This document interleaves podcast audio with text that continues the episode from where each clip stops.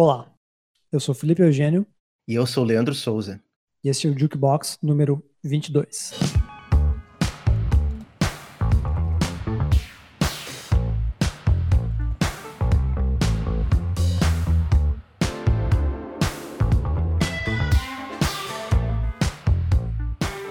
Olá pessoal, sejam todos bem-vindos, todas bem-vindas ao nosso podcast número 22. E desde que a gente passou do número 20, eu sempre fico impressionado com a nossa evolução e quantos capítulos a gente já conseguiu. Eu sou o Felipe Eugênio, sou o arroba xfelipex com PH nas duas redes, no Instagram e no Twitter. E eu tô aqui com meu amigo Leandro, o arroba bolota no, no Instagram e bolotites no Twitter. Pois é, já tinha tomado bolota quando quando eu fui pro, uh, pro Twitter.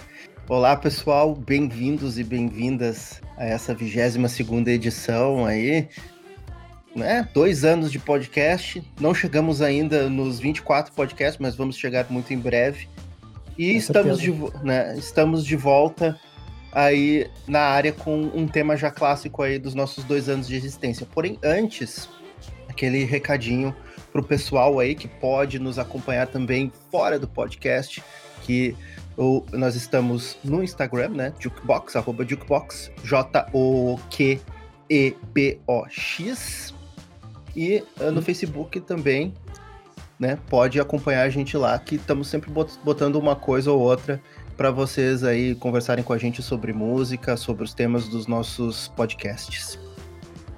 Isso aí. Uh, quem nos ouve no Spotify também e não segue a gente ainda, não perde chance. Clica aí em seguir e fica sempre por dentro dos próximos episódios em primeira mão. Uh, quem ouve no Apple Podcasts também. Exatamente aí, todas essas plataformas aí que você pode seguir a gente e interagir conosco.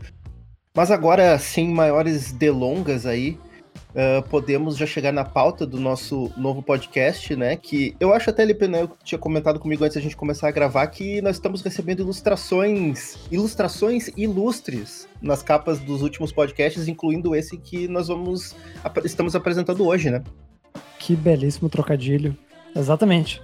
No podcast número 21, a, a ilustração da capa do, do pod foi da Luísa Padilha. Nosso muito obrigado. Uh, quem quiser conferir o trabalho dela, que ela faz altas ilustrações e identidades visuais muito maneiras, é o arroba no Twitter, no Instagram, quer dizer, no Twitter é diferente, é arte degenerada, esse usuário é muito bom. E quem é o responsável pela capa do número 22 é o nosso grande amigo Thiago Trindade, que também já participou de alguns programas conosco. Ele participou das edições número 2 lá no início e da edição número 11 ali, né? Discos ruins de bandas boas. Vale a pena conferir aí, porque o Thiago é outro grande fã, conhecedor de música, praticamente um oráculo aí do, das coisas anos 90, dos, dos metaleira desgraceira, né? Ali com o Lip e o Thiago se entendem muito bem quando vão falar de metal desgraceira. E fazedor de festa. Quem quiser conferir uh, o trabalho dele e principalmente as dicas né, de música é o arroba Thiago Trindade e no final do, em vez de o E, é um 3. Isso aí, não deixem de seguir esse grande sujeito. Porém, agora é a vez de, apresentarmos o tema aí, que é. Se a gente já tem 22 edições, a gente já pode chamar isso de uma pauta clássica, pauta que clássica. é os melhores discos do trimestre. Exatamente. Aí fizemos aqui um trabalho de muito, escutar muito disco, fazer muita, muita faz, né? listinha. Né? Não, mas é que esse trimestre foi especialmente complicado, porque, porra, quanto disco bom surgiu aí de abril até o final de junho, né? Isso, a gente falou muito no primeiro trimestre de Ano Louco e essa porra continua e sabe-se lá. E nem sei como continuar isso, porque não há previsão. Mas a moral é que muitas coisas, muitos discos né, tiveram sua data antecipada e a loucura se estendeu para todas as áreas. Então, entre abril e junho, foi muito disco, muito disco. E o muito louco disso é que vários desses discos talvez foram compostos antes desse momento louco que a gente está vivendo e inacreditavelmente combinaram como, né, se encaixaram como uma luva no que tá passando na cabeça de todo mundo, no, sei lá, esse o, o consciente coletivo. Então, é, vários discos bateram muito forte justamente por questão das circunstâncias. Né? E, não, e não apenas a pandemia, mas também todas as, questão, as questões do, do Black Lives Matter, que rolou ali por, Sim, por maio e é... junho. Todas as mazelas aí da sociedade, e seja social, seja ecológica, enfim, tudo que a gente vive aí nessa fase tardia do capitalismo. isso aí. Dito isso, vamos de listinha. Isso aí. Bora listar os 10 discos do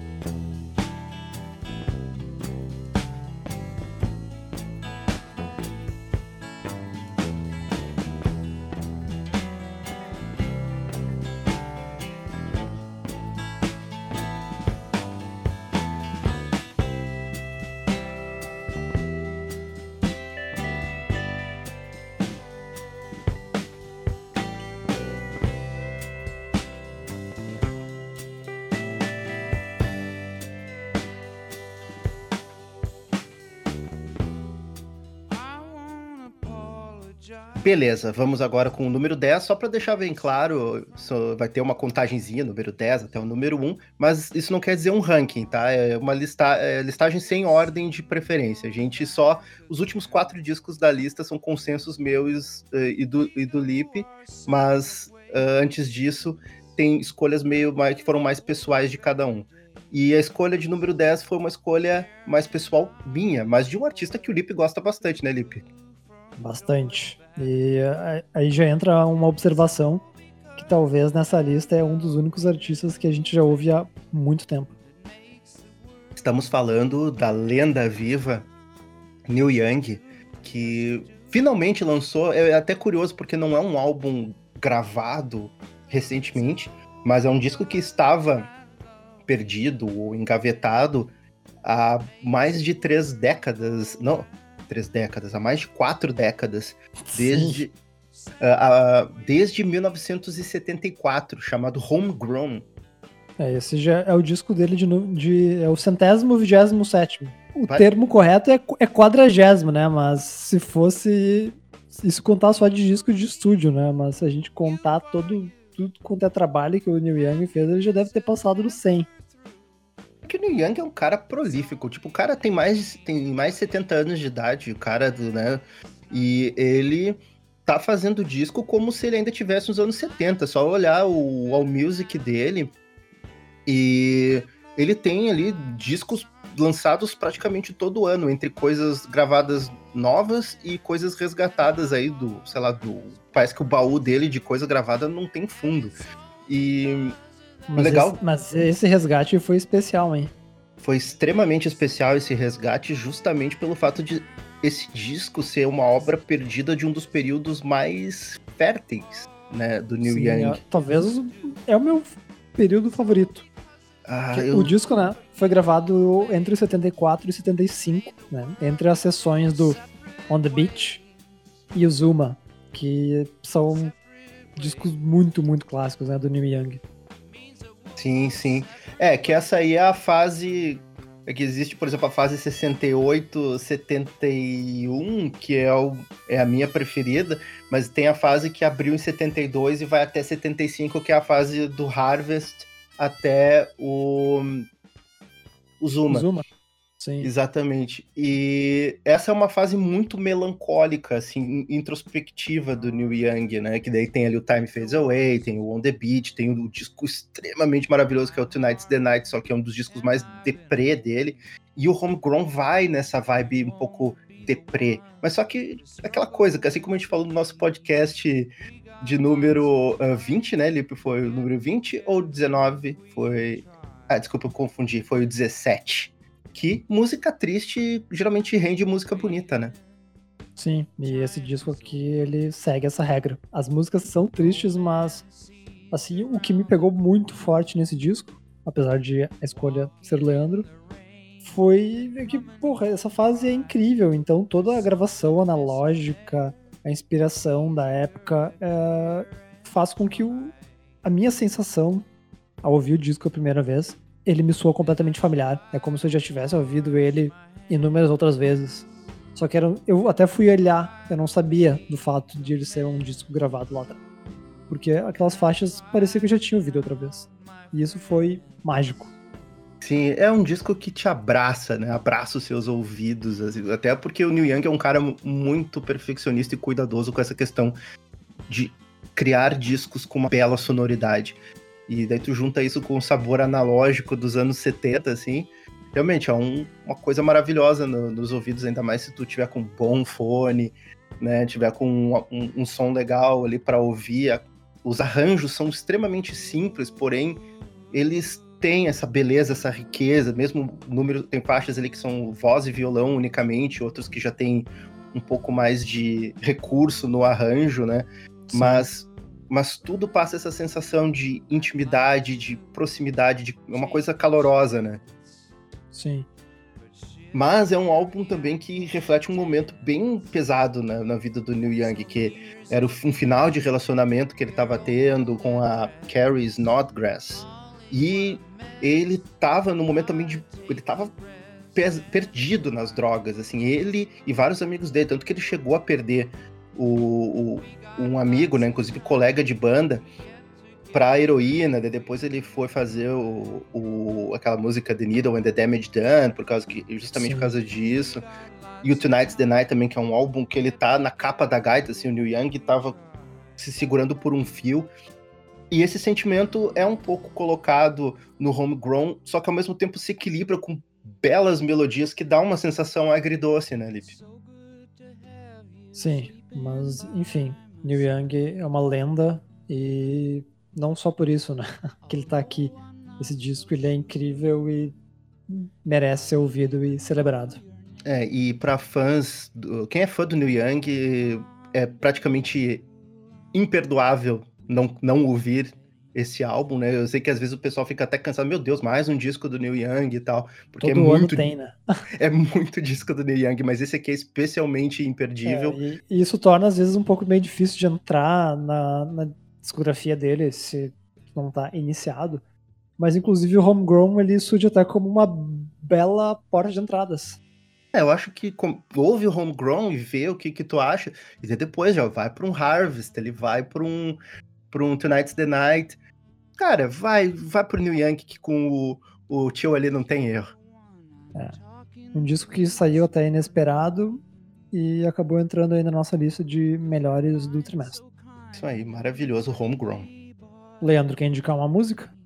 Ah, é, tem a música. Eu vou indicar um número bem intimista do álbum, que justamente estava comentando antes. É só basicamente voz e violão, que a faixa se chama Kansas. É maravilhosa, uma faixinha curta, dois minutos e pouco, mas é de né, escorrer a lagriminha do canto do olho.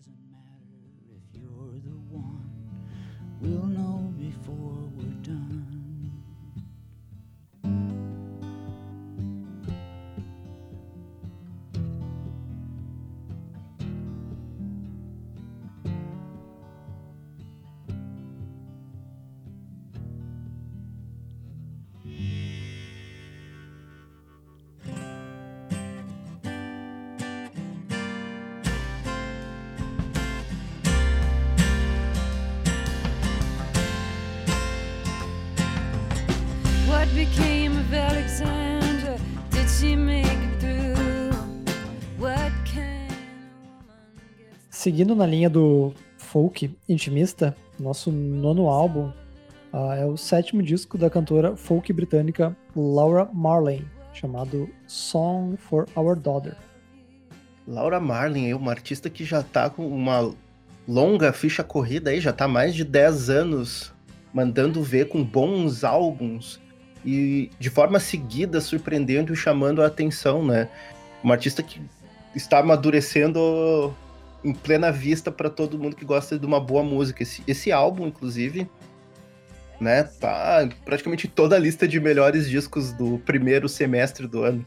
Sim, e bom, a Laura tem 30 anos e tem uma carreira já, é o sétimo disco. Então, essa mina trabalha pra caralho e trabalha muito bem, né? Uh, se a gente for olhar, esse disco ele foi indicado pro Mercury Prize, né? O prêmio clássico lá britânico. E ela já tem diversos outros dentro da carreira que também foi indicado. Mas assim, aí é algo pessoal. Eu nunca tinha parado para ouvir a Laura Marley, apesar de tudo isso que a gente falou aqui. E, bem, é, esse foi o ano que eu resolvi parar. E, inesperadamente, o disco me, me fisgou de uma maneira que eu não estava esperando. É, eu já acompanhava o trabalho da Laura Marlin um pouco antes, porque tinha, ela fazia parte de uma banda que eu tinha um certo apreço, que era Noah and the Whale. Sim. E, e daí, quando ela lançou o primeiro álbum solo dela, que foi super aclamado, e eu achei um bom álbum, mas honestamente não era uma artista que era uma das minhas favoritas. Eu sempre respeitei, uh, quando ela lançou até o, o Semper Femina, em, foi em 2017, 2017, eu ouvi aquele álbum achei bom, mas nada assim também que me. Uau! Tá na minha lista de melhores do ano. E esse Sim. álbum, e esse álbum novo, é, foi mais uma escolha do Lipe do que minha, mas não dá para negar que é um álbum de extre extrema qualidade, grande qualidade e também assim uma coisa, um álbum que te abraça, um álbum que te conforta, te deixa Sim. tranquilo. O disco foi lançado pela foi uma parceria, né, da da Chrysalis com a Partisan. Partisan é um selo que a gente falou bastante no nosso podcast número 18 dos fazer um gancho aí, né? Merchanzinho. Uhum. Uh, que é selos, 10 selos importantes né, da, da música independente contemporânea.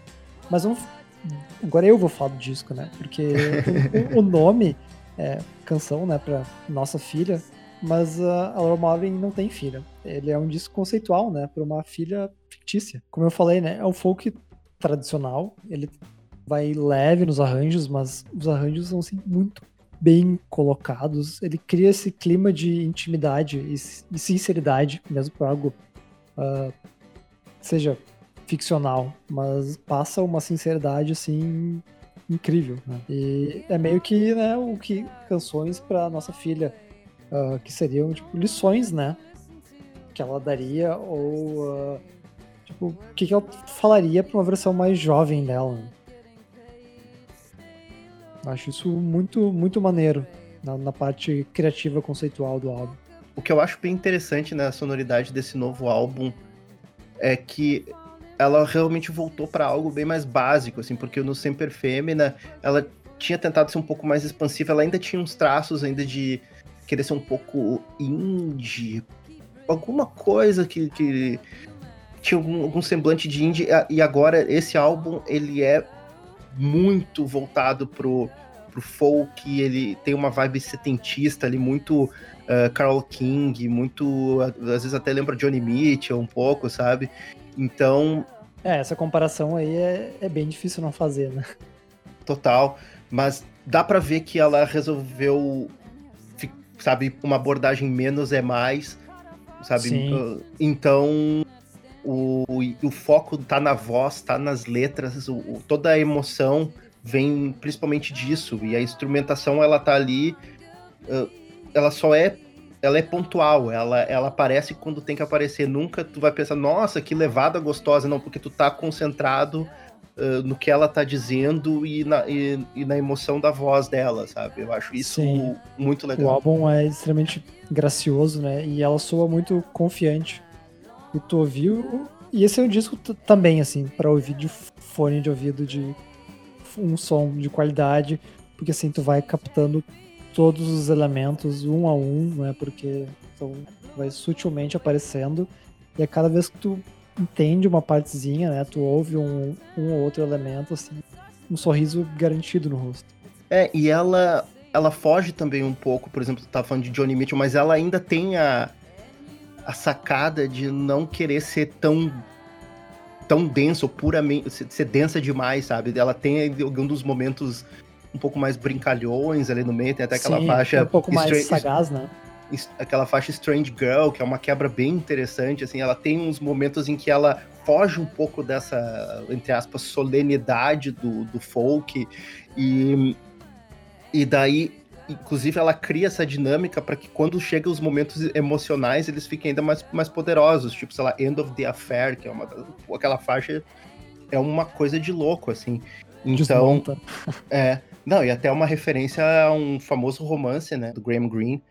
Então, ela também tem um, um senso de dinâmica que, que torna o disco muito bem um, construído.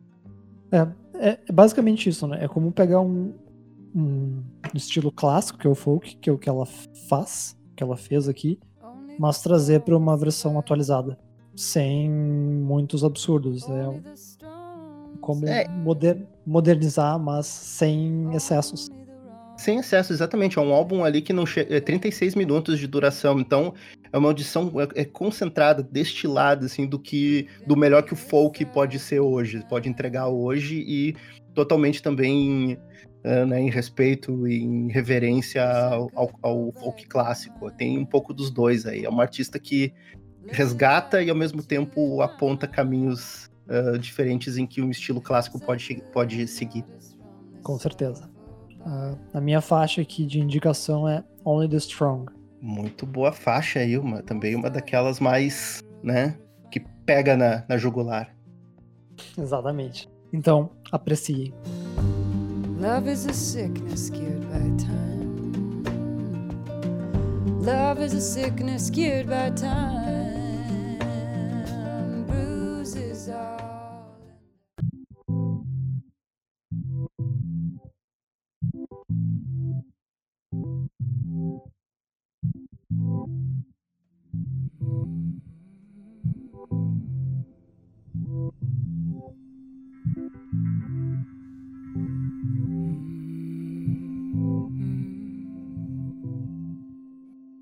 Nosso oitavo disco, assim, sinceramente, eu nem sei como ele veio parar aqui, mas aqui estamos. Eu tô falando do disco chamado Shall We Go On Sinning So That Grace May Increase. Tá, eu não vou repetir esse nome, só vou falar Shall We. Do artista. Shall we go on sinning so that may... Eu até falei errado, já me confundi. Continua, Felipe. que é do artista Drew Daniel, com o projeto, né? The Soft Pink Truth. Esse já é o quinto disco dele. Quinto disco de, desse cara, desse projeto, que é bem estranho, na verdade, porque eu me lembro lá em 2004, quando eles lançaram o, um álbum chamado Do You Want New Wave or Do You Want the Soft Pink Truth? Que era um álbum que era versões eletrônicas para músicas punk hardcore. Até porque esse cara, o Drew Daniel, ele é um dos integrantes do Matmos, que é um grupo todo cabeçoide de música eletrônica e tal. E eis que em 2014 eles retornaram e agora meio que estão. O cara tá lançando coisas a rodo, tá lançando disco direto. Virou um projeto Sim. oficial.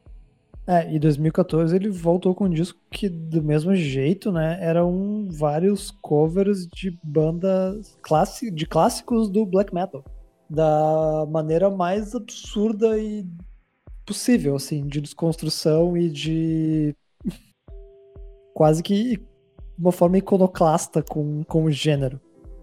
Então ele tem todo esse histórico aí de chafurdar e bagunçar, né, uh, gêneros bem másculos, né, como punk e black metal e tudo que envolve isso. Uh, e ele faz isso de uma maneira irônica, muito interessante, curiosa. E... Mas nesse disco novo, ele faz tudo isso, mas do outro lado do espectro. Qual é o outro lado do espectro? Ele bagunça, mas com o mínimo possível. É, tipo, ele faz tudo isso de profanação, de absurdo, de barulho e desconstrução, mas numa experiência. Agora é uma experiência etérea. Tipo, é tudo. Agora ele trabalha com silêncios, com repetições. Uh, e o experimentalismo dele vai para o lado mais meditativo. Eu só acho que esse álbum foi, foi, o primeiro que realmente, assim, nossa, realmente esse disco aqui tá soando gostoso aos meus ouvidos. A princípio, eu quando eu fui ouvir esse de 2014, eu acho que ele faz muito mais sentido, ou é muito mais chocante para quem conhece as músicas do Black, as músicas que ele tá fazendo a cover ali, entendeu? Sim, eu, o, o disco eu... já abre com um cover de Venom. É, então para mim foi tipo assim, é, ok.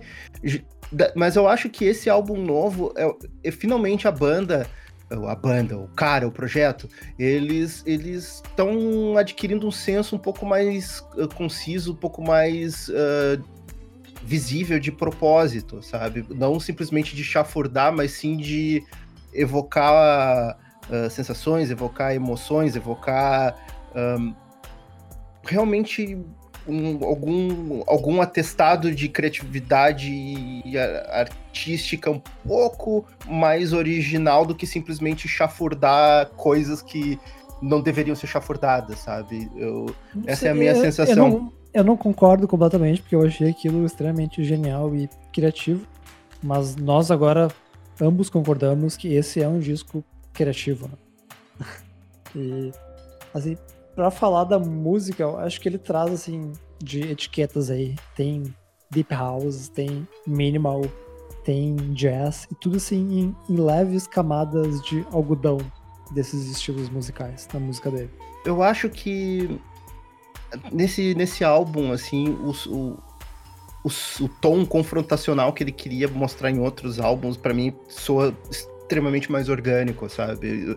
É uma audição que tu vê as pequenas subversões que ele tá querendo fazer dentro até do, do, do eletrônico, embora nada. Eu não, sei quanto, quanto ao, ao se ele ouve mais desse estilo, se eu, sabe? porque ele evoca coisas que, sei lá, Fortet fazia, ainda, ainda faz, coisas que Boards of Canada já também fazia.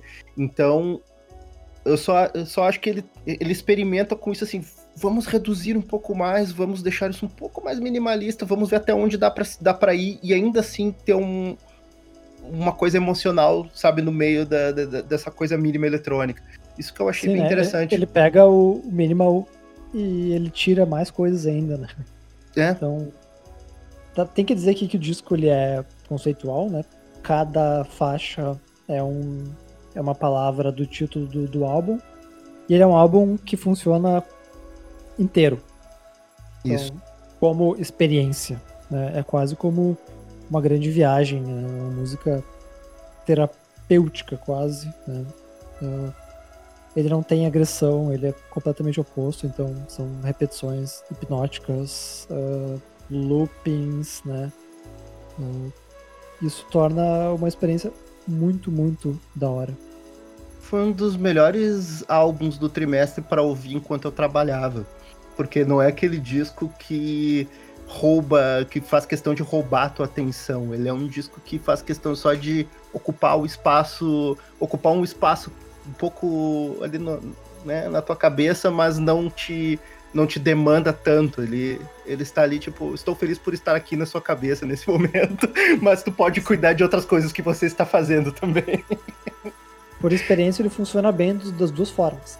Tanto de música de fundo para te concentrar, e se tu resolver se concentrar só na música, vale muito a pena. Exatamente, é um disco, Dif... é um disco que surpreendentemente bom. Essa para mim é a definição. É, foi assim que eu abri, né, esse bloco.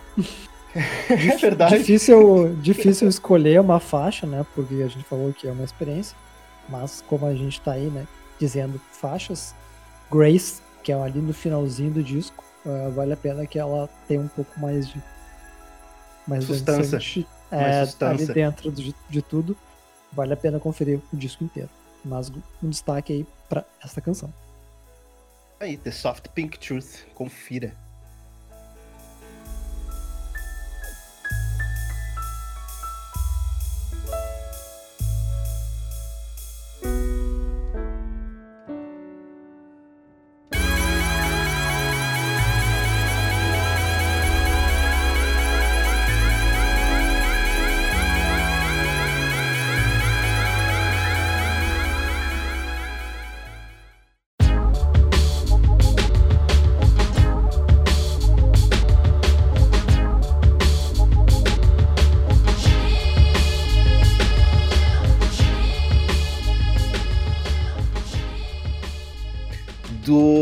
Eletrônico, vamos agora para um soul, ou muito mais do que isso. É um álbum que engloba um espectro bem amplo da música black, da música, da expressão negra na música. Álbum maravilhoso. O, o Lip acha ele muito mais maravilhoso do que eu achei, mas, né, Lip, que disco estamos falando? Estamos falando do disco Untitled, Black Is, do coletivo Salt. Já dá aí para considerar o terceiro disco, né, do grupo, que até então era um coletivo misterioso. A gente não sabia os integrantes, mas recentemente acabaram aparecendo. Uh, e antes de falar do disco, eu gostaria de mandar um abraço pro nosso amigo Leandro Vignoli, porque foi no podcast dele, no Algoritmos. Fica a indicação aí, para quem quiser ouvir outro podcast bom de música, julgando que o nosso é bom. Eu espero que sim. Mas enfim, ouvindo o podcast dele que ele falava sobre bandas uh, psicodélicas, o Salt estava lá dentro e eu fiquei abismado com a qualidade e fui atrás, conferi e fiquei ouvindo sem parar. E isso foi em 2019, eles lançaram ali dois discos, né, num curto período de tempo. E agora soltam essa pedrada aí, né? Um disco de 20 faixas. O que a gente já falou, Untitled Black Is. Esse coletivo, né, ele até algum tempo atrás não, não sabiam-se de pessoas que orbitavam em torno dele, mas ainda não sabiam tipo quem eram as, as referências, mas são duas pessoas basicamente que são os, os orquestradores disso aí, que é o produtor uh, Dean Culver, né, também conhecido como Inflo, e a vocalista Cleo Sol, Cleopatra, que eu esqueci o sobrenome agora. E né, uma é a vocalista e o outro é o produtor, multi-instrumentista. Mas os caras são. Eles, inclusive, têm ótimas ligações no mundo da música, né? O Michael Kiwanuka é, é, já trabalhou com o Dean Cover e, inclusive, participa desse álbum. E a Little Sims, que é uma artista que eu curto muito aí da cena hip hop de Londres. A gente chegou a comentar que o, que o Salt é, de, é britânico? Não, eu estava mentalmente preparado para dar essa informação. Então, então continue com a informação. continue com a informação, velho. Não, basicamente é isso, né? O Salt ele orbitava né, entre os músicos do, do Reino Unido. Uh, e aí as referências até que o Leandro já deu. Little Sims, né? Que entrou né, num dos melhores discos de 2018. 2019. 2019. 2019 mas vamos falar desse disco grandioso e ambicioso. Quando a gente vê as publicações né, na internet, normalmente ele está catalogado como Neo Soul, né, ou como uma versão nova roupagem de Soul, mas a verdade é que ele é absurdamente maior que isso. O Leandro já falou, né? Dá para considerar o disco aí como uma grande celebração de toda a música uh, negra, né? Então tem gospel, tem hip hop, uh, Afrobeat, RB, tudo isso aí dentro dessas 20 faixas que trabalham né, com toda essa uh, celebração, mas não é só celebração, né? Porque ele chega no momento, a gente falou na abertura, né? De discos que chegam no momento certo, porque eles são um, resu um resultado né, do momento que a gente vive. Sim, é um álbum com um propósito bem bem claro, assim, ele deixa desde o início uh, visível que ele é um, meio que um, um levante, um grito de, de revolta e de insatisfação uh, contra toda a injustiça racial, né? Uh, é o, o, o, o, grito, o cartão, cartão de visitas desse álbum e possivelmente todo esse projeto né, do Salt mas ao mesmo tempo que ele, ele traz isso nas músicas, essa indignação, tem faixas extremamente inflamadas, bombásticas, ele também puxa por um lado uh, menos uh, violento, menos agressivo, né? Que também traz ali uma, algumas coisas que remetem até o Neo, o neo soul do, do, início dos anos 90, que era uma coisa bem britânica, o trip hop até Sim. referencia isso também.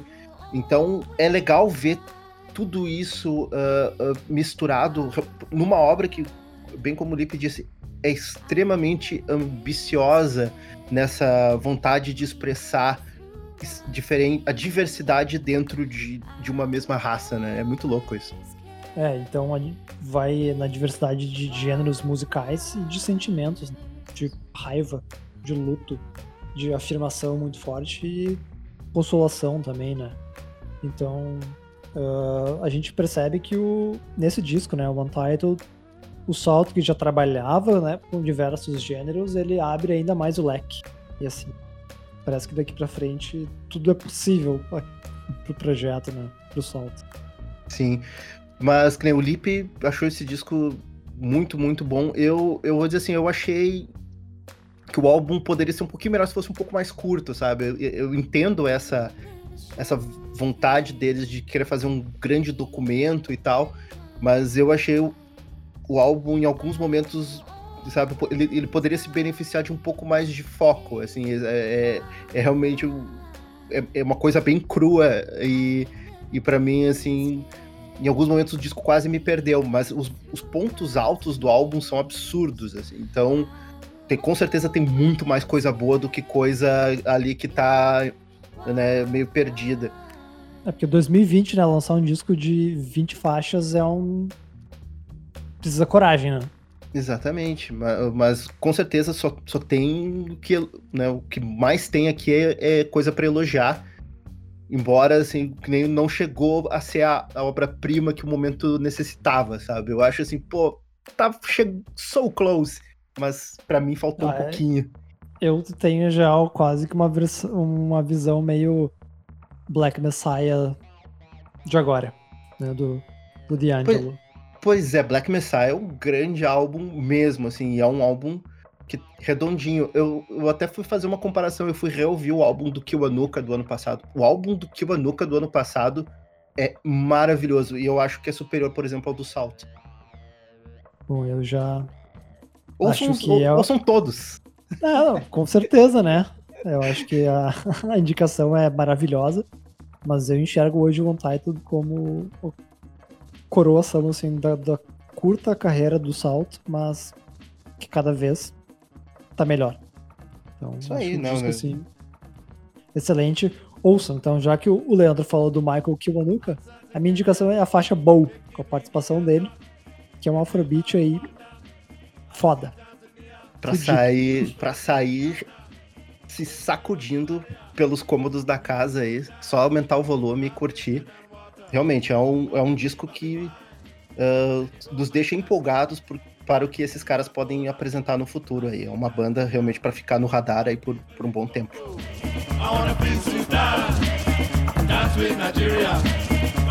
dance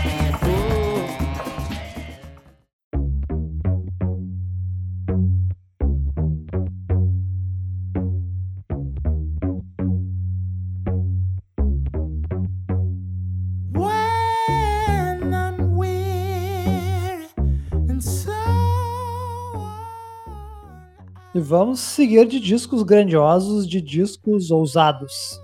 A gente está falando do disco Grey, segundo álbum do cantor americano Moses Sumney. Aí um cara que surgiu já há um, bom tempo, ele, né, o primeiro EP dele surgiu em 2014, mas uh, o primeiro álbum dele foi só em 2017, agora já no segundo álbum ele resolve né, chutar o pau da barraca e vem com um álbum duplo, 20 faixas aí, 65 minutos de música, e não apenas isso, como um álbum conceitualmente, musicalmente uh, amb ambiciosaço, assim, né? É difícil até definir todos os elementos que ele coloca em cima do, vamos dizer, a base soul que ele, que ele traz. Fica a mesma situação, né, que a gente falou agora do, do Salt, porque dá para dizer que é um disco de soul, mas ele é infinitamente maior que isso. É quase que uma viagem aí em diversos estilos, mas não só pela mistura de estilos, mas por tudo que ele costura, né, entre uma faixa e outra. Sim, é que o salto ele ainda ele viaja dentro de coisas que são um pouco mais conhecidas, familiares dentro uh, do, da música black e tal o Moses Sumner ele experimenta, ele distorce, ele, ele, ele corta e reconstrói. Ele, ele tem uma postura um pouco mais iconoclasta, assim, não tão celebratória. Sim. Então, Isso que é o bacana do disco. Tanto que ele se, ele, ele se cercou de gente uh, conceituada, gente gabaritada no meio experimental. Né, é, que, praticamente a nata né, da, da música contemporânea. Ele trouxe uh, o, o, John Congleton para produzir, né? É um, cara muito também uh, badalado aí quando se trata de produtores. O Daniel Lopatan, do, né, do Onioth. É? Eu não sei, nunca sei falar de, direito o nome do, do projeto desse cara. É Oniotrix Point Never. Sei lá. Eu, eu falo assim, Onotrix Point Never. Mas Onio... vamos falar de gente gabaritada, né? Tem também Thundercat no baixo, né? O Shabaka Hutchins. James Blake ah. na produção também. James Blake também. Então, assim, isso que a gente tá falando só das participações.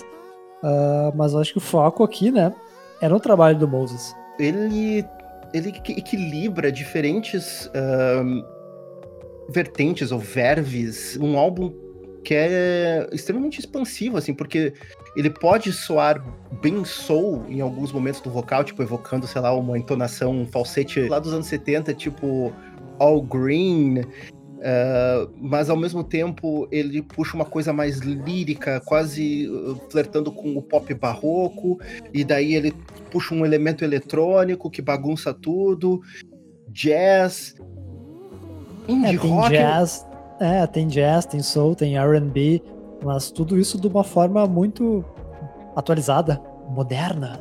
É meio que é como pegar, sei lá, os últimos trabalhos do Bon Iver ou da, da Noni e, mas tudo isso misturado com essa bagagem, né, do, do soul e do R&B. Isso, mas o, o, mais louco disso daí na minha, no meu entendimento do álbum, assim, é como que ele ele brinca com até mesmo com dicotomias uh, emocionais, assim, usando a própria voz, porque ele, ele borra o masculino e o feminino, o frágil, o forte, ele sobrepõe vocais de diferentes entonações, sabe? Tudo para criar um efeito emocional muito único pro sabe de levar o soul a caminhos que talvez não foram tão explorados ainda usando esse experimentalismo, né? Sim. Bom, inevitavelmente eu vou ter que fazer comparação de novo, né, com o Salt. Uh, porque assim como o Leandro achou o Salt um pouco abaixo do, do minha avaliação, o Moses também é um disco, né, o Grey, tem 20 faixas, e isso, às vezes, a audição é difícil de segurar por tanto tempo. Uh, entendo também que é uma coisa de talvez a minha cabeça não tá totalmente focada. Quando eu paro para ouvir esse disco, ele é foda. É, pois é, esse álbum do, do Moses Summoning, eu também tinha essa percepção até algum tempo atrás, mas é um álbum que quando, quando eu comecei ele ouvir um pouco mais, com maior atenção, parece que as peças foram se encaixando. E, e daí a, a obra como um todo fez sentido. Inclusive a questão das. Ele tem duas. Uh, ele é dividido em duas partes, né? Ele não é para ser ouvido as, as 20 faixas numa sentada só, né? Ele tem a parte 1 e a parte 2. Até eles for, o álbum foi lançado fisicamente. Uh, tem, tu pode comprar ele como um álbum único, né? Duplo, ou tu pode comprar ele como duas EPs. Então. Sim. Bom, eu peço desculpas aí pro Sr. Moses, mas eu ouço música MP3 no Spotify. Né? é, mas é legal tu saber que ele tem, essa, ele tem esses dois capítulos, né? Essas duas partes que alternam um pouco a, a, a sensação de cada um, que nem a primeira parte, que ela, ela é um pouquinho mais expansiva, um pouco mais uh, extrovertida, e a segunda que é Sim. muito intimista e bem mais uh, melancólica. Então, se, bah, vamos... são, são coisas que a gente perde acabando ouvindo só no digital, né? Que a gente. Sim. São sensações, Sim. sentimentos que escapam. Uhum. Mas se você quer realmente ouvir algo, se você gosta de soul music, se você gosta de pop experimental, Uh, né, pop barro, por exemplo, eu, eu, tive muita lembrança de uma banda que eu gosto muito ouvindo esse disco do, do Moses, que foi o, o Wild Beasts, que também usava essa coisa vocal para evocar emoção, mas ao mesmo tempo com uns toques eletrônicos, uns toques experimentais para compor o cenário. Uh, confira, confira esse álbum porque ele é uma, uma audição bem recompensadora. E a faixa que eu vou escolher para esse álbum é justamente uma produzida pelo, uh, pelo Sumner junto com o, o Lopatan, que é uh, Two Dogs. Essa faixa, essa semana eu tava falando pro Lipe, meu Deus, a minha, minha namorada chegou aqui no meio, quando eu tava no meio da audição da música, eu estava com os olhos marejados, ela não sabia porquê. Ah, é a música que eu tô ouvindo. É uma, é uma obra que. É uma música que te destrói emocionalmente, assim como outras desse disco. Depois deste relato, eu não deixaria de conferir. Isso aí. Grey, de Moses Sumney. But the memory When you ask me in a worried fret Have you ever at least loved a pet?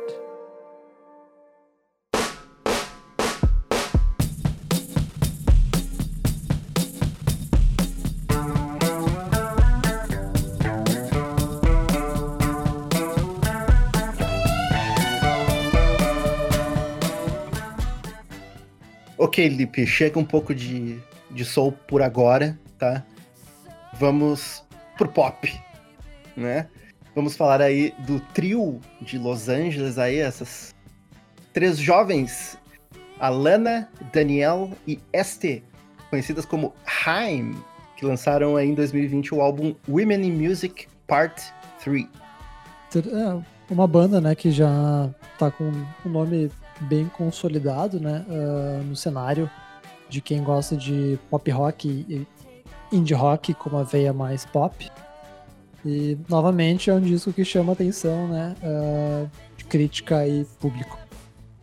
É, e é um álbum que trouxe, acho que talvez pela primeira vez, uma percepção um pouco mais, vamos dizer, séria, entre aspas, sobre esse trio. Porque elas eram vistas como uma coisinha pop, divertida, gostosinha de ouvir. Eu, eu até gosto do primeiro, gosto bastante do primeiro álbum delas de 2013, né? Uh, que é o Days Are Gone. E depois elas lançaram em 2017 o Something to Tell You, que é um álbum que eu dei pouca patota para ele, assim, embora eu vi, sei lá, uns dois, os dois singles. É, e... eu lembro de ter ouvido elas no, no primeiro álbum também. Porém, esse terceiro álbum me surpreendeu pelo nível de crescimento e amadurecimento musical, sem elas perderem essa essência pop grudenta, gostosa de ouvir que elas tinham, no, principalmente no primeiro disco. É, ouvindo o disco, né, o Women in Music, a gente percebe vários elementos, né, flerte com diversos estilos musicais. Uh, mas exatamente o que o Leandro falou, a veia pop, pop rock continua forte. E é o principal, né, do disco. Sim. Porém, uh, uma das coisas que mais chamavam a atenção da, uh, em relação às Haim no, nos trabalhos anteriores é porque elas calcavam o som delas fortemente no pop dos anos 80, sabe? No, aquele pop bem radiofônico, assim, dos anos 80, tanto que a, a banda recebeu umas comparações, uh, até com Fleetwood Mac, né? Clássica banda aí de, de rádio Antena 1 e tal, por causa da, das harmonias vocais, das melodias, assim, do, de um pezinho no, no pop rock folk, assim. Então, é, é essa a vibe uh, do trio, assim, principalmente nos dois primeiros discos. E agora eu acho que o momento, inclusive, elas, né, uh, né já estão num ponto mais amadurecido da, da vida delas. Elas passaram por momentos difíceis ali. Inclusive, o álbum demorou um pouco mais, justamente por essas questões pessoais, pela, por pelas quais elas passaram, né? A Este, uh, que é a baixista da banda, ela descobriu que estava com um quadro de diabetes tipo 1 e isso inclusive poderia colocar em risco até o futuro, o futuro dela enquanto instrumentista, né? Porque uh, existem complicações, enfim, não, não, vamos entrar também nos detalhes, mas foi algo que ela falou em entrevistas. Outra coisa também que elas passaram, que a, a Danielle, né, que é uh, uma das guitarristas e vocalistas, as três dividem vocal na, no grupo. O parceiro dela, né, Ariel, esqueci qual é, que é o sobrenome, tu tá com o nome aí, o sobrenome do cara? Ariel. É, é um sobrenome estranho. Estranho não, desculpa, é difícil. É Rechtshed. Talvez é assim que se pronuncia. É, ele. É, pode ser Rechstein, enfim, ele estava batalhando contra o câncer, né? Então elas né, viveram ali enquanto irmãs, aí tiveram problemas uh, entre o segundo e o terceiro álbum, essas questões pessoais que obviamente se refletiram uh, no material que surgiu agora no Women in Music Part 3. E é um álbum que traz uh, essa maturidade, essa, esse lado um pouco mais pessoal e mais, não vou dizer obscuro, mas acho que traz um pouco mais de densidade porque antes era mais popzinho, né? Sim, são essas questões, né? Esses, essas experiências que a gente passa de dificuldades, elas também tra trazem. Uh, bom, acabei de falar de crescimento, mas é isso, né? Uh, são coisas ruins, mas dá para tirar aprendizados, né? Dessas uhum. experiências. Uhum. E isso acaba refletindo na música, né? Sim, e, e não é só, que nem falou, isso reflete, obviamente, em letras mais poderosas, mas também rendeu musicalmente para elas, porque antes os discos dela sempre tinham uma coisa mais limpinha, uma coisa, né, sempre uma produção bem. Uh, é, acho que a palavra é essa, limpinha. E esse álbum traz uma coisa mais. até elementos de lo-fi. Uh, algumas faixas me lembro. me dão uma, uma vibe de um grupo que eu gostava muito nos anos 90, que era o Lucius Jackson, uma coisa meio trip hop urbano, assim, só que feito por banda. E, obviamente, mas tá lá o, o pop rock com vibe anos 80, tá lá também. Mas ainda ele é um disco de pop, né? Ele tem muita, muita gente envolvida na engenharia uh, e músicos adicionais. Até gente que a gente ouve, né? E tipo o Cas McCombs, que eu gosto bastante, o, o Tobias Jusso Jr. E até gosta. a produção, né? Até a produção é do Rostam Batman Glige, que era um dos caras do Vampire Weekend, né? Ele, ele que tá no, comando da produção do álbum. E o esposo da Daniel Haim, né? O Ariel Hashtar, né? Ele também é um dos produtores aí ao lado do Bad Banglish. E outra coisa massa também sobre essas parcerias é os, o cara que estava por trás dos videoclipes, da foto de capa, que é ninguém mais, ninguém menos que Paul Thomas Anderson, né? Poxa vida, Paul Thomas Anderson. Mas essa questão de diversificar um pouco mais, trazer esses outros elementos, talvez um pouco mais low-key, mais introspectivos, que o. Uh, todas as outras coisas que, eles que elas tinham nos álbuns anteriores, fazem as músicas bem pop, bem uh, estilo Haim, ficarem ainda melhores. Tipo o, o, principal single do álbum, que é Don't Wanna, que é maravilhosa. Que música maravilhosa, cara eu acho que cria esse, essa, esse equilíbrio que torna o álbum o melhor disco delas até hoje. É, eu devo admitir que não ouvi tanto assim, porque não foi um disco que uh, me pegou. Mas ouvindo ele, ele tem aquele jeitinho de disco que ele vai crescendo a cada audição.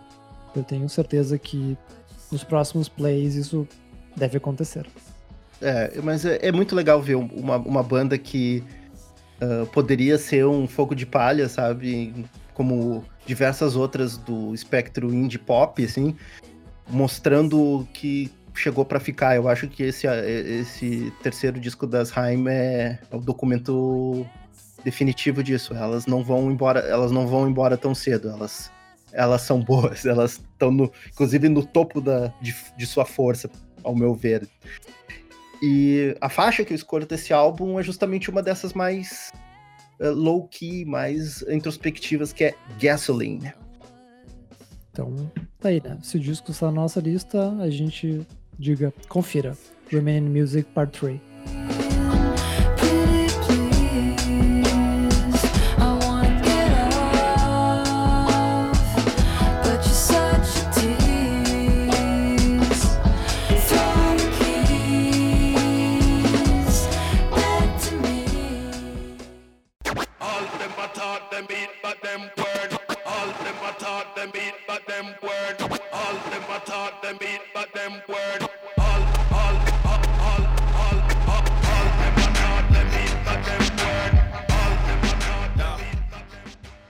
Chegou a hora dos consensos e esse disco é um daqueles artistas que a gente já ouve há mais tempo e dá pra dizer que é um artista, um, um grupo, né, que só lança braba, só lança disco fodido.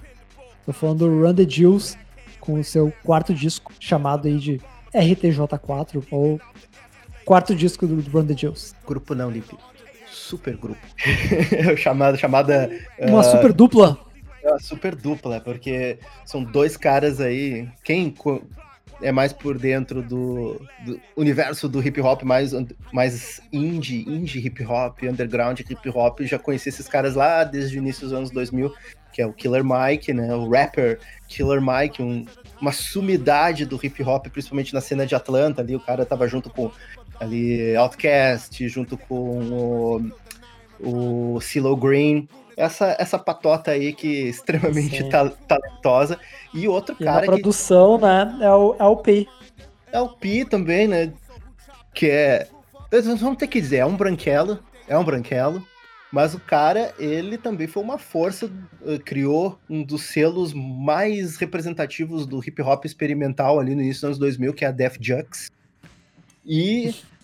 Uh, traba... É, e trabalhou com muita gente boa, e, mas geralmente ele era conhecido mais pelo seu trabalho de produção. E no Run the Jewels ele botou um pouco mais as garrinhas para fora e disse assim: não, eu sou, eu sou bom também no, nos flow. E junto com o Killer Mike deu liga, né? Tanto que eles estão juntos já há quatro discos. Era, eu achava que ia ser meio que um projetinho dos dois. E eles se tornaram realmente um grupo. Desde, eu até fui conferir para ter certeza cada, cada projeto solo, tanto do Killer Mike quanto do LP, o último deles é de 2012 e o disco do, o primeiro disco Sim. do Randy Jules é de 2013 e desde então eles só lançam coisas eles, coisas deles como the Jewels. Mas é que não tem como, né? O grupo só lança disco foda, sabe? Não tem como não seguir. E o mais incrível é como eles conseguem manter e aumentar a qualidade a cada álbum. Isso é impressionante. Eu acho que a, o aumento de qualidade nesse, nesse disco, especialmente, tem a ver também com o momento, sabe? É um disco ah, que nunca, nunca não poderia ter chegado numa hora tão certa. E falar de, de tempo, né? O disco, inclusive, ele foi o lançamento adiantado alguns dias, né? Uh, que foi bem naquela semana dos, dos protestos no, nos Estados Unidos, né? Uh, devido à morte do George Floyd. E infelizmente, outros números, né, casos de, de racismo e violência policial. Então, esse disco chegou também, né, como uma bomba. Sim. E incrivelmente o álbum é que ele já, no caso, os dois já tratavam disso e, e essas tensões era algo que já estava já estava meio que prestes a explodir nos Estados Unidos muito antes, assim. Então, questão até mesmo presidente que eles têm lá. Então, o Run the Jewels já era de se esperar que eles iam ser mais politizados do que nunca nesse quarto álbum. Sim, né? Já é, já é algo do, do rap, já é algo da banda, né? Mas aqui tá latente, né? Chega a assustar o grau de, de dedo na ferida que o álbum conseguiu ter, dado o, a circunstância, o momento em que ele saiu. Né? Isso é o que assusta e torna o disco aumenta o, impacto do disco. Sim, ele é milimetricamente preciso, né? Uh, seja no conteúdo de letras, do flow e das batidas e do lançamento. Né? Sim, é, falou das batidas, assim, eu essas batidas, as batidas do LP para esse álbum, assim, ele sempre teve um padrão de qualidade bem alto, mas especialmente nesse álbum aqui, o cara tá com sangue nos olhos, assim, uh, ele, ele, e ele flerta com diversas influências, assim, tanto que o LP, ele, ele tem um, digamos, uma abordagem não muito ortodoxa do que uma batida de hip hop deve ser. Ele agrega, ele agrega uh, jazz, ele agrega até coisas de ele eletrônico, né, de DL. Nesse, né? nesse álbum aí, inclusive, tem um sample de Gang of Four, né? Também tem sample de Gang of Four, é verdade. Pós-punk aí dentro do, do, do rap. E o Killer Mike ele sempre foi um rap muito conhecido, notório por, pelo flow, pelo delivery dele, muito agressivo, muito uh, né, na sua cara. E aqui. Sim, e, co e, como ele consegue ser, dá pra dizer, elástico, né? Porque ele vai e volta e ele diversifica, né? Do jeito dele cantar. Isso é chamado e ele, flow. E ele, ele complementa o, o, o LP, porque o, o, o LP, ele, claramente, ele é um pouco. Ele é mais limitado do ponto de vista da, das rimas e do flow. Uh, mas eu acho que isso cria também essa, esse, esse, diálogo entre os dois e um ajuda a melhorar o game do outro, embora eu não sei se o LP poderia melhorar o game do Killer Mike, eu acho mais possível o, o oposto. Mas funciona. Ah, mas é, é, uma química muito, muito maneira, né? Eu acho que uma das coisas mais da hora do the Jills é isso, são as batidas, porque é uma banda de. é um grupo né, de rap atual, mas que não cai na, na vala das, do, do trap ou coisas mainstream do gênero. Né? Que o Pi tem um entendimento muito mais amplo, né, do que, do que o hip hop pode ser e atingir. Ele, ele, ele tá mais em linha até com, uh, sabe, outros. Um, outros rappers, outros rappers que têm uma, uma abordagem mais cosmopolita, mais abrangente do hip hop, e, e isso também contribui para eles uh, atingirem um público maior, né? É, eu ia falar isso, né? A questão de público, né? Porque o Wonder Jules, uh, no nosso mundo, mundo, mundinho indie, é sempre o, o nome certo, né? A galera sempre curte muito. E, e outra coisa legal é, é, a questão da atitude, sabe? Porque isso aí do, do disco ter uma, uma atitude que chega no rock, sabe? Algo que eu e o Lipe já comentamos muitas vezes, inclusive há, sei lá, há alguns anos, que toda a atitude, a, a indignação, a, o senso de revolução e revolta que antes era coisa do rock, hoje tá no hip hop. E o Run the Jewels, pra mim, é um exemplo oh, perfeito historica, disso. Historicamente, né, sempre teve no rap, mas às vezes no, no mainstream não nem tão forte. Mas fazendo ainda essa ligação de, de rock, né, com rap, dá pra falar das uh, participações do disco, né? Tanto do. E aí, Revolução, né? Tem o nome do Zac de la Rocha cantando, que é muito maneiro ouvir ele, né? É vocalista do, histórico Rage Against the Machine. São as raras aparições que a gente vê dele, né? Nos discos do, do Run the Jewels. E ainda tem outros nomes que a gente gosta, ou já gostou, né? Tipo, Matt Sweeney, do Chaves, o Josh Home, grande babaca do Queens of Stone Age, e o Dave Stack do TV on the Radio. É, tem o Pharrell também, né? Tá no disco. Sim. Mas é, mas é bem isso, assim. É um, é um álbum que ele, com, ele te pega pelo pescoço em alguns momentos, ele te convida para dançar em outros, embora tu fica sempre olhando para trás para ver se não vai vir alguma coisa, porque eles estão sempre com alguma porrada engatilhada assim para ti. E é um álbum, é, é um álbum o que tenso, dá para dizer né? é, é, não dá para ficar inerte nesse disco, é impossível. É, é um disco assim para mim que encapsula 2020. Até agora eu acho que é se 2020, eu acho que vai entrar na lista de final de ano, possivelmente. É bem provável. E uma das coisas interessantes, porque a gente traz músicas aqui, faixas, né, de destaque. Uh, a minha música é Pulling the Pen, que é a penúltima faixa. E a do Leandro eu sei que é a última, né? É, essa, ah, outra coisa, essa Pulling the Pen é a que o, o Josh Home colabora com guitarra Sim. e tem. O refrão é cantado por uma lenda da, do soul, né? Que é a Mavis Staples aí, 81 anos nas costas, e tá aí mandando ver com versos cabulosos não é, não é um flow, é obviamente ela cantando uma melodia maravilhosa no, no refrão da música. Mas é isso aí, né, cara? O Randy Dills trazendo aí uma lenda viva do, do soul pra falar verdades num dos discos de hip hop mais quentes do ano. Não falou tua música. Ah, é, é verdade. É... é a de encerramento, A Few Words for the Fire and Squad, que é a faixa com participação do Matt Sweeney que é uma coisa de louco. É, é, uma, é, é basicamente, se forem fazer um, um compacto de toda. um documento visual das revoltas uh, ali de maio, de junho, ali, questão do George Floyd, eu acho que tinha que botar essa música aí, porque é uma faixa que ao mesmo tempo te, faz tu fechar os punhos, assim, e, e, e, te emocionar um pouco, e ela tem um final que faz o. fecha o, o o círculo do disco ligando diretamente com a primeira faixa. É maravilhoso, é um épico de seis minutos. Lindo. Então fica aí a, di a dica, né? Imperdível. Run the Jewels 4.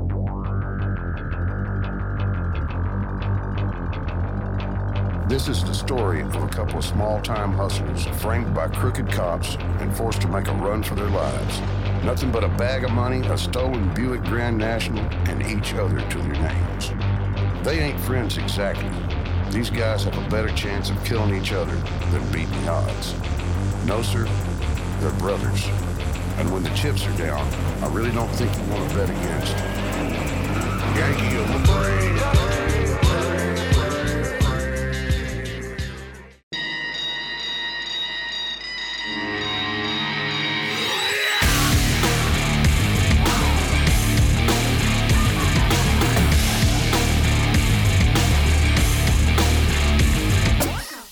Não é hip hop, mas a gente segue no lado um pouco mais pop, um pouco mais ainda, né, dançante. E é um álbum de estreia, eu acho que é o primeiro álbum de estreia da lista, né, Lipe? Conferindo aqui, sim. É. A gente tá falando aí do disco Sawayama, da cantora nipo-britânica Rina Sawayama. Eu escrevi a mesma coisa. Uh, estreia da cantora nipo-britânica. eu tinha escrito aqui, tá aqui no meu papel, na minha, nas minhas anotações, aí, só pra ver como a gente tava antenado ali. Estreia da cantora nipo-britânica. Eu gosto de, desses jogos aí de pala palavras, não, né? Mas de como a gente compõe, né? A, a origem de pessoas. E basicamente isso é o que torna o disco interessante, né? Porque essa misturança de culturas uh, e de estilos e que torna e que resulta, né, num disco excelente, incrível e inesperado. É, eu até botei aqui algo que eu tinha falado, acho que eu comentei contigo, né, Lipe, que é assim, é uma mistura que no papel tinha tudo para dar errado, cara. Se tu for ver as influências, as influências que o disco traz, assim, mais à frente. Bom, uh, falando do disco, né? Ele foi lançado pela gravadora, pelo selo Dirty Hit, né, que é o já conhecido aí pelo 1975, pela Wolf Alice. Então, grandes nomes aí da, do Reino Unido, né? Bem hype, hypados. E o disco uh, da Sawayama é um disco pop. Mas ele é muito mais que isso, né? Porque ele traz uh, muitos estilos do início dos anos 2000, como no metal, o R&B e dance pop, estilo, estilo NSYNC Britney, né? É, mas sei lá, uh, Beyoncé também e Pussycat Dolls com Evanescence, com Avril Lavigne. E aí que entra a parte mais inesperada, né? Que são as influências de Limp Bizkit e Korn. E é como, né, pegar essas referências uh, que o tempo já classificou como brega, como ruim, e transformar nisso em algo incrível. Brega ruim pra gente que tem que torcia o nariz para isso na época, né? Porque a gente, a gente que nós somos roqueiros, nós somos indie e tal, né? Porque tem É, gente que foi- gosta disso. Não, com certeza, mas eu tô dizendo de um senso comum, se a gente olhar assim uh, para trás, o- meio que a história deixou esses artistas como hum, gosto duvidoso, sabe? Aí que tá, gosto duvidoso pra quem era mais crítico de música. Isso que é, mas daí isso que é o louco de do pessoal que agora, tipo, é crítico que analisa a música um pouco mais. Sim, mas é que quando o Limp Bizkit surgiu, a, a galera que era crítica e, e quando existia crítica revistas e jornais e tudo mais, achava que não, isso, isso é lixo. É, E, bom, isso. A, a Rina Sawayama, ela tem 29 anos, ela tem praticamente a minha idade. Eu sei, ela, ela viu as mesmas coisas que eu, sabe? Só que ela consegue ressignificar tudo isso. E isso é maravilhoso. É, é que ela pega esses estilos e, e ao contrário do que ah, muitos artistas daquela época usavam essas, esses elementos musicais, faziam isso de uma maneira meio pop fabricado, pop raso, letras ridículas, né? Estamos falando de Limp Bizkit, meu Deus do céu, o que, que eram aquelas letras? A Sawayama, ela a- ah, se apropria desses estilos com uma inteligência muito mais, né, muito maior. né? Ela, só para dar um pouco de contexto aqui, a Rina Sawayama, ela estudou psicologia em Cambridge. então, né, nós estamos falando de alguém que está fazendo música, né, ela, ela tem um lado intelectual na música dela, né?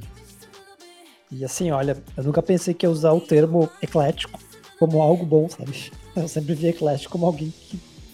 ou como algo que não uh, se aprofunda em muita coisa. E, mas esse disco, sim, ele é o oposto disso. E não é, ele não é bom só pela questão de misturar estilos. Ele mistura tudo de uma forma coesa. E, bom, coesa também não é lá o melhor termo para algo como esse disco, sabe? Que é muito, muito bom. Ele é muito mais que isso. É que ela joga com, com cartas. Com, com joga com um baralho já conhecido, com cartas já conhecidas.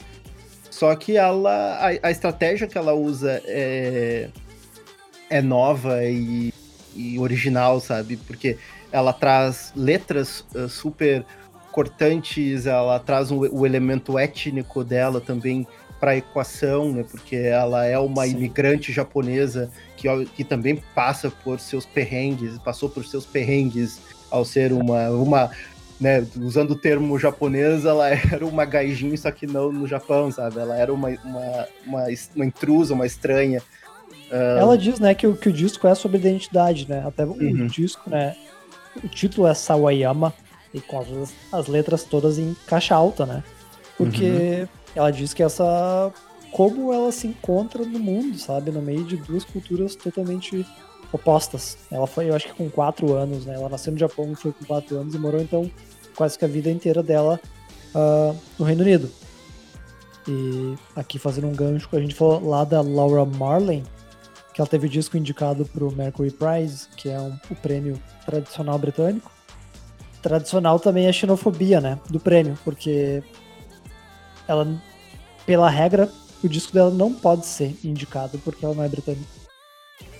Só que o disco é tão bom que o próprio uh, indústria né, britânica e fonográfica está revendo a questão de regras para o disco dela concorrer também. Voltando um pouco até para a sonoridade do álbum, ela é um álbum que por uma estreia mostra uma confiança, né? Uma voz, uma voz confiante no, no, no, pop atual, assim, e com uma originalidade, uma, um le, uma leve estranheza ali, porque ao mesmo tempo que ela faz uma batida, tem uma faixa que eu curto muito, que é aquela Excess, que ela tem uma batida quase Justin Timberlake, só que ela tem umas guitarradas extremamente distorcidas no meio.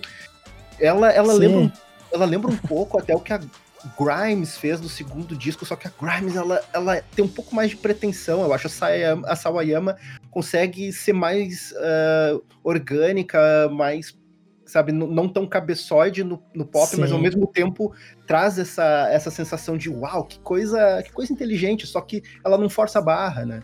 É, e eu acho que outro nome que a gente pode falar, que até a gente publicou esses tempos um vídeo meu, né, no Instagram do Jukebox, que é a Pop também faz uma mistura absurda né, de gêneros e que ela choca pela mistura, né? A Sawayama não. Não, é, não chega a ser algo chocante.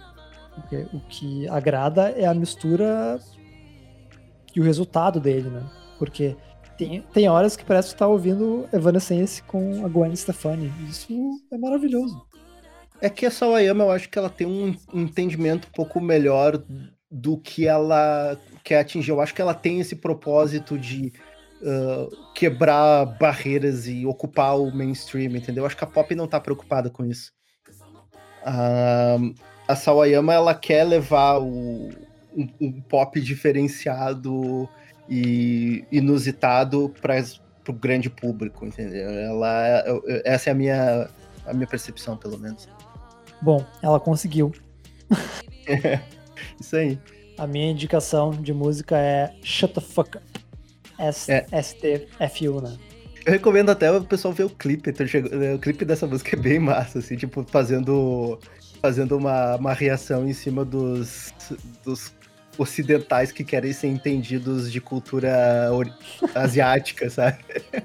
É bem, é bem bacana, assim. Ah, outra coisa que, inclusive, tem a ver com a, com a música que que eu vou indicar na né, minha indicação, que eu acho assim, os momentos bombásticos do álbum são muito incríveis, mas ela também consegue ser muito foda quando o disco baixa um pouco a bola e vai para um lado mais introspectivo, melancólico. Tipo, tem uma faixa que ela fala da né, da- da- das ligações familiares dela. E tem a as escolhas de, de escolher a própria família, né? Exato. E, e a faixa que eu indico é Bad Friend, que é uma, uma canção que ela dedicou para um amigo que ela meio que não estava próxima dele quando ele virou pai e tal. Então tem, tem esses momentos mais intimistas que também tocam, sabe? E, e eu acho que um disco pop precisa de ter essa, essa variedade e a Sawayama se foi extremamente feliz no álbum de estreia e espero que nos próximos aí continue né, com o mesmo nível, se não mais.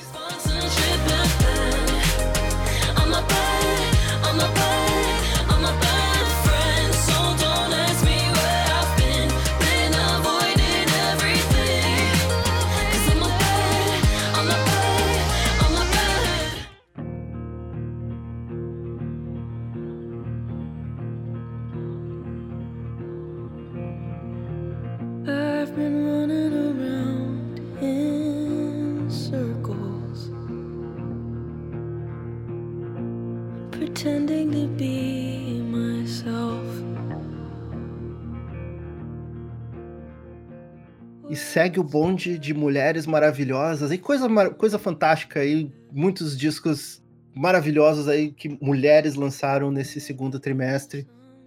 Estamos falando de Phoebe Bridgers com seu segundo LP, Punisher. A mulher não para. Pois é, ela, né, 2017 foi o álbum de estreia dela, mas ela seguiu prolífica aí por todo esse tempo, né? 2018, né, entrou ali no super grupo de indie feminino, né, o Boy Genius, que eu achei um álbum, não é um álbum, é uma EP, mas é maravilhoso. É um Indie EP. Country. né? E 2019 a colaboração dela com o Conor Oberst, né, do O Do Bright Corno Eyes. Orbest. do Bright Eyes. Desculpa, eu sempre quis gravar isso. Esse- Corno que, né, que foi com o Better Oblivion Community Center. Mas esse álbum novo dela, o Punisher, aí eu vou até parafrasear na pesquisa aqui pro álbum, eu achei uma declaração do John Mayer, né, um artista que, aí que a gente detesta muito, é, que, ele- que ele disse The Arrival of a Giant, a chegada de uma gigante. E essa é a sensação. Eu acho que ouvindo o Punisher pela primeira vez assim sobre a Phoebe Bridgers, eu tive a sensação, ok, essa menina chegou. É engraçado a gente falar, né? Levar a sério a, a citação de um artista que a gente despreza, mas a gente entende o tamanho dele e entende o tamanho da chegada desse disco, do Punisher. Só que é um. É uma grande bosta, né? Chegar um disco tão foda num momento tão terrível, né? Onde nenhum artista hoje pode excursionar e pode realmente divulgar. Até que ela tá se saindo bem, ela, ela já tinha uma, uma presença bem interessante eh, no meio virtual, nas redes sociais, e ela tá capitalizando até de forma inteligente em cima do Punisher, sabe? Ela tá aparecendo Sim. até em, em talk shows de, de grandes redes lá dos Estados Unidos, tá fazendo Assim, ela- live. Ela é muito boa no Twitter. Ela larga cada pérola. Sim, até o Instagram dela, ela aborda a imagem dela de uma forma também muito forte. E, e às vezes chega até a contrastar um pouco com a música, porque a música é uma coisa, é uma coisa que, que singela, uma coisa intimista, uma coisa às vezes um pouco, né, até meio frágil, mas muito bonita. É, eu acho que tu falou frágil, talvez pela questão de frágil de ligação com as pessoas e como os relacionamentos podem ser frágeis, né? Frágeis. Ah, porque ela trabalha muito, né? Essa temática nas letras, né? São, são bem pessoais, né? Ah, e são muito intensas, mas com sonoridade mais sutis, né? Extremamente deliciosas. Quando eu quis falar a questão do, do, do frágil, é um pouco isso, assim, porque ela não tem muitas reservas, muitas ah, ressalvas em querer se mostrar ansiosa, se mostrar, sabe, ah, incerta. É um disco meio que assim, a, a incerteza, a dúvida e a fragilidade dentro de mim saúda a incerteza, a dúvida e a fragilidade dentro de você, sabe? Eu acho que é, é, é esse, essa questão de vamos nos encontrar nesse. Estamos juntos nesse momento, sabe? E essa é a sensação ouvindo o Punisher. Sim, é um disco ah, de folk, né? Esse é o gênero que, que ah, ela se, digamos, se encaixa, né? Emo folk, né? Eu adorei este termo. Ela, inclusive, gostou também, né? Numa entrevista. Ela- acho que ela foi perguntada, né? Sobre, tipo, o Ge- o Gerard Way. Ela disse que se inspirava muito nele. eh, tanto na parte estética, que, eh, pra se pintar, quanto na parte de, de música, né? E falando de imagem, né? Ela tem essa... Trabalha com esses ícones de Halloween, que inclusive é um nome, né? De uma faixa, né? No disco anterior, ela tinha a capa era um fantasma. E agora a capa e todas as imagens é ela com roupas de esqueleto. Eu acho que sonicamente, sonoramente, o álbum não traz nada assim de uau, que revolucionário, que original. E, inclusive a própria Phoebe eh, admitiu isso, mas ela disse que fazer o Punisher foi meio que uma revelação em combinar todas as influências que ela queria ah, incluir, agregar, assim, né, ali da folk, pop, indie, até um toque também ali de, ah, como eles chamam aquele estilo americana, né, que é tipo, sei lá, Bruce Springsteen, sei lá Sim, o que quê. é uma música tradicionalista, dá pra dizer assim. É, e, e dá pra ver isso, assim, porque a- é, um, é realmente um- uma prova de uma artista que, possivelmente pela vivência dela nos últimos anos, eh, adquiriu um senso de, de, de confiança e, segu, né, e segurança, no, do, acreditar no próprio taco, que agora, né, quando foi fazer o seu segundo disco solo, chega com essa, com essa, com esse poder, né? É, como a gente falou, né? Esses últimos dois anos aí foram ininterruptos, né? Então foi muita, muita turnê, ah, muita participação, muita experiência com outras pessoas, muitas colaborações que combinaram nesse disco, né? Ah, eu, agora, dizer assim, um, uma um relato pessoal, o Stranger ah, in the Alps, né? O primeiro disco, eu achei muito bom. Ah, mas o Punisher, ele me pegou nos primeiros segundos já. A faixa de abertura é DVDs. É, é DVD song, algo assim. Mas ele funciona quase como aquela música né, de abertura quando a gente colocava um DVD. Pelo menos foi essa a minha sensação. E já nas primeiras faixas, ah, todos os, os arranjos, as- ah, tudo nesse disco me deixou maravilhado. É, eu, na minha, minha experiência pessoal, assim, o Stranger in the Alps eu acho ok, mas nada assim também especial. Daí no Boy Genius, eh, também, pra ser bem honesto, eu achava ela. Ficava ali no terceiro plano, porque a, a vo- eu amo a voz da Lucy Dacus e a- eu acho a, a, a Julian Baker uma força da natureza, uma coisa absurda. E, e, e daí, obviamente, ofuscavam a Phoebe. E daí eu comecei a dizer, peraí, tem algo especial nessa guria quando eu ouvi o disco dela com o Conor Oberst. Ali, ali as- a minha percepção dela começou a mudar, e daí no Punisher, então, uau. Uau. Sim. Ah, esse disco, ele, ao mesmo, ele é delicado e ele é poderoso. Ah, ele. A gente falou de folk, né, da Laura Marlin, como ela consegue contextualizar para o momento atual. A Phoebe Bridgers faz isso ainda mais forte, né? Então, ela tem vários arranjos ah, e ela traz cordas, banjo, ah, sopros. Sopros. É, que é algo novo, mas ela também faz esses autotune meio robóticos, né? E tem um- uns, alguns sons de plano de fundo que são muito, muito interessantes, muito bons. É que eu acho que a Phoebe Bridgers, ela, ela dialoga um pouco melhor com o, o indie, sabe? Com... Diferentemente da, da Laura Marlin, que parece um pouco mais distanciado. Ela parece estar um pouco mais pro, pro No folk ou, até no, ou até no mundinho dela, né? Essa questão do, do vocal, até a Phoebe Bridgers, ela fala do Elliott Smith, que era um cara que sempre né, gravava duas vezes a voz dele. Ah, então ela faz isso tanto porque para experimentar, quanto como uma forma de comem- ah, celebrar, né? Um dos grandes artistas. Mas nesse álbum aqui, então, né, se esse era o, o- o objetivo aí, né? Só podemos aí aplaudi-la. Porque deu muito certo aí. Faixa favorita, Lipe? Eu vou de Kyoro, foi a faixa que me arrebatou. eu curto muito a faixa Chinese Satellite. Inclusive foi uma, da- uma, uma das músicas aí que evocou um, um- um meio que uh, Bruce Springsteen feelings pra mim, assim. Sim. Então, qualquer coisa que me evoque Bruce Springsteen feelings ganha pontos extras. Punisher, um dos grandes discos de 2020. Não deixe de conferir.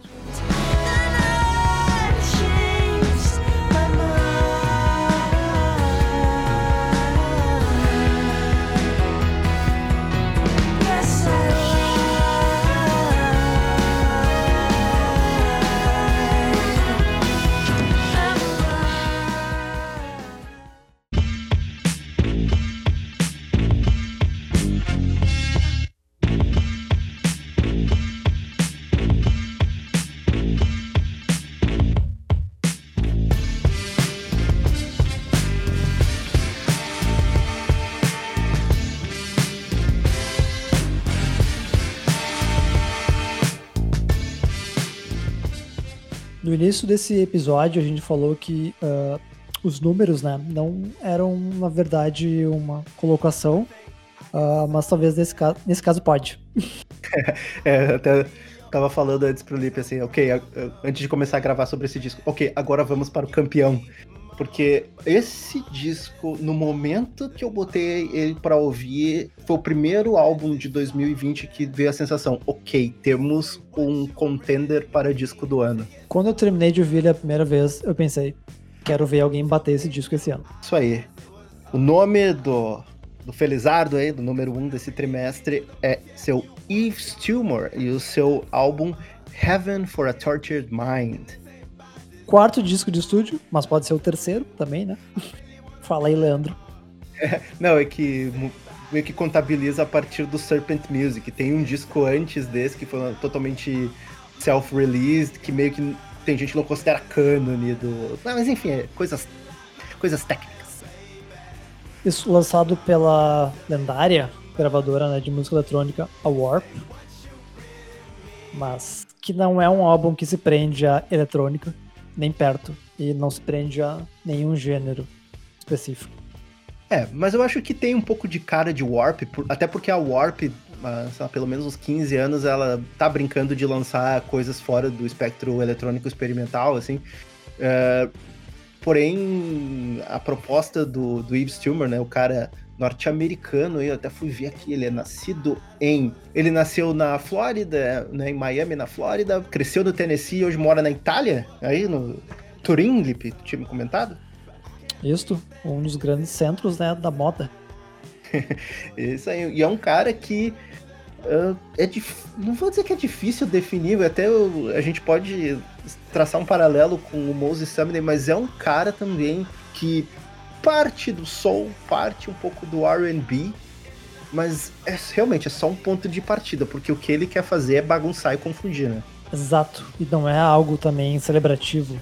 O lance do, do Reeves é ser criativo, é ser inesperado e ser inventivo, né? E ele mistura, sei lá, tudo experimentalismo, né? Mas do psicodélico com rock, com soul, mas sem nunca perder a veia pop, sem nunca deixar de soar maravilhoso e acessível. Como Sim. tem uma, uma, uma linha né, na música Kerosene, que é I can be anything. E é isso que ele faz nesse disco e muito da carreira dele, né? Exato. É que, pra mim, uma das coisas mais perceptíveis do trabalho do Yves Tumor, né, que ele até ficou mais visível no, no primeiro álbum dele pela Warp, né, que foi o Safe in the Hands of Love de 2018, que é um álbum que a gente lamenta por não ter colocado nos melhores álbuns de 2018, porque a gente só foi, eu pelo menos só fui ouvir em 2019. E também é maravilhoso. Esse ele ele tá no selo eletrônico, ele usa elementos eletrônicos, ele usa o experimentalismo na música dele, só que o efeito é totalmente oposto. Ele é explosivo, ele é visceral, ele exala emoção. É, Tudo- eu acho que que eu faz. adicionaria aí, tipo, ele é carnal também, ele é pulsante, sabe? O disco inteiro. Não tem como ficar parado e não tem como não sentir algo ouvindo esse, esse álbum. É, ele, eu, eu até me deu uma sensação quando eu vi esse, esse disco, assim, que ele. Ele é um cara que puxa a, digamos assim, a, a intenção, o, o trabalho que grandes artistas que- quebraram regras, sabe? Assim, vamos dizer, o- nos anos 70 o Bowie, nos anos 80 o Prince. E eu acho que ele tem um pouco disso, porque ele tem tanto o, o lado so- sônico, que, que tem essa coisa. ah, vamos dizer a palavra de novo, iconoclasta, mas visualmente, visualmente tem. Ele, ele utiliza isso no máximo que ele pode, né? Se for ver o clipe da, ah, da principal faixa do álbum ali, né? Que é o, pri- o primeiro single, inclusive, né? Que foi. ah, puta merda, ali, Gospel for a New Century. O clipe é Que maravilhoso. que é a, que a música de abertura, né, do álbum. Isso. E Já, ele- já abre o disco tocando fogo. É, e ele usa isso daí, por exemplo, ele, ele usa essa aparência, ele brinca com uma aparência feminina, demoníaca, só que a voz dele é extremamente poderosa, por exemplo, diferentemente do Moses Sumney, que às vezes evoca um falseto frágil, o, o Ives Turner não, ele tá sempre com aquela voz forte, aquela voz. eh, não, eu. Escuta o que eu tô querendo te dizer, seu merda. Sim.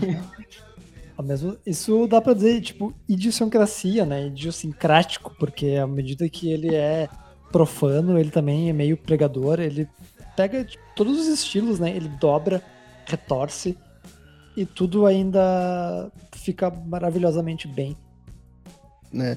Eu até tinha comentado ali contigo essa semana, se o Bowie tivesse vivo, ele estaria rasgando seda pra esse maluco, velho. Eu tenho certeza. E com certeza estaria chamando ele pra turnê e pra colaboração pra tirar um pouco da criatividade do Yves Tumor, né? Pra atualizar a carreira dele. E por falar em bandas, né, que o Bowie elogiou e de certa forma colaborou pra revitalizar sua carreira, não dá pra não traçar um paralelo assim do, do estilo sonoro do Tumor com uma banda dos anos 2000 que a gente gosta muito, que é o TV on the Radio, né, que também fazia essa mistura bem interessante eletrônica, rock, ah, soul, R&B, né? Só que o Yves Tumor faz isso de uma coisa ainda mais inflamada, né? E ainda joga esse elemento performático, andrógeno, né? Queer no meio e, e torna ainda as coisas ainda mais intrigantes e interessantes. É um álbum urbano, ele, ele captura, né? Inclusive ele foi lançado, eh, foi no início de abril, bem no início de abril, mas ele captura a 2020, assim, as tensões desse, do momento que a gente vive, assim, de uma, de uma forma muito louca e, e- ele tira a gente da zona de conforto e ao mesmo tempo né, não deixa de ser pop. É, é- é- é realmente difícil definir o fascínio, eu só sei que é, é um, é um disco que eu ouço e reouço e cada vez fica melhor. É, eu. Esse disco eu mantenho ele sempre no, no repeat. Eu ouço ele, ouvi inúmeras vezes. Tenho certeza que eu vou continuar ouvindo ele ah, muitas vezes.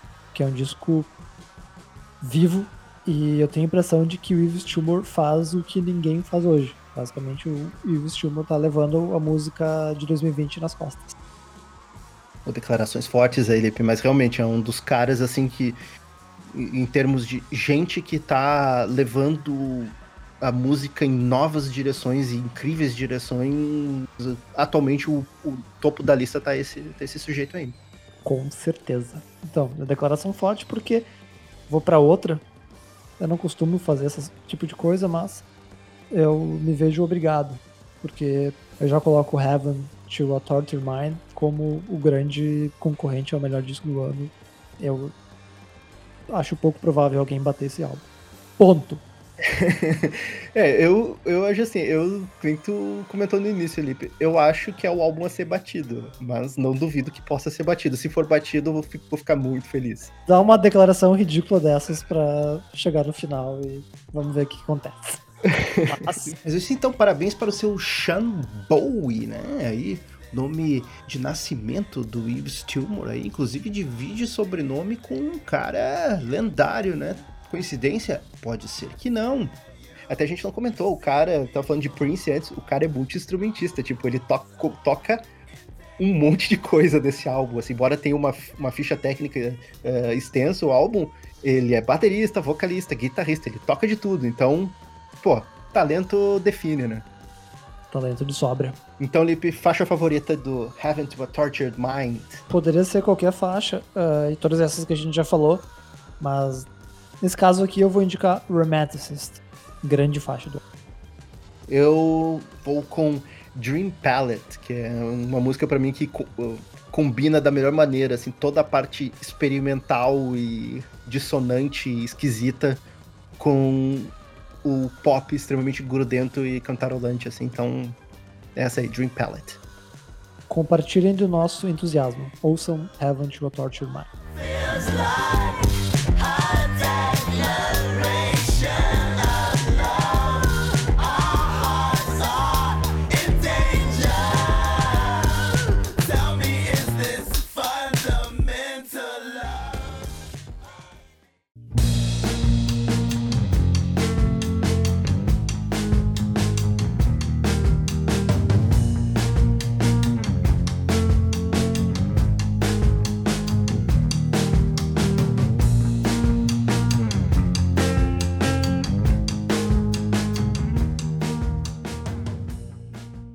Que maravilha, seu Lipe.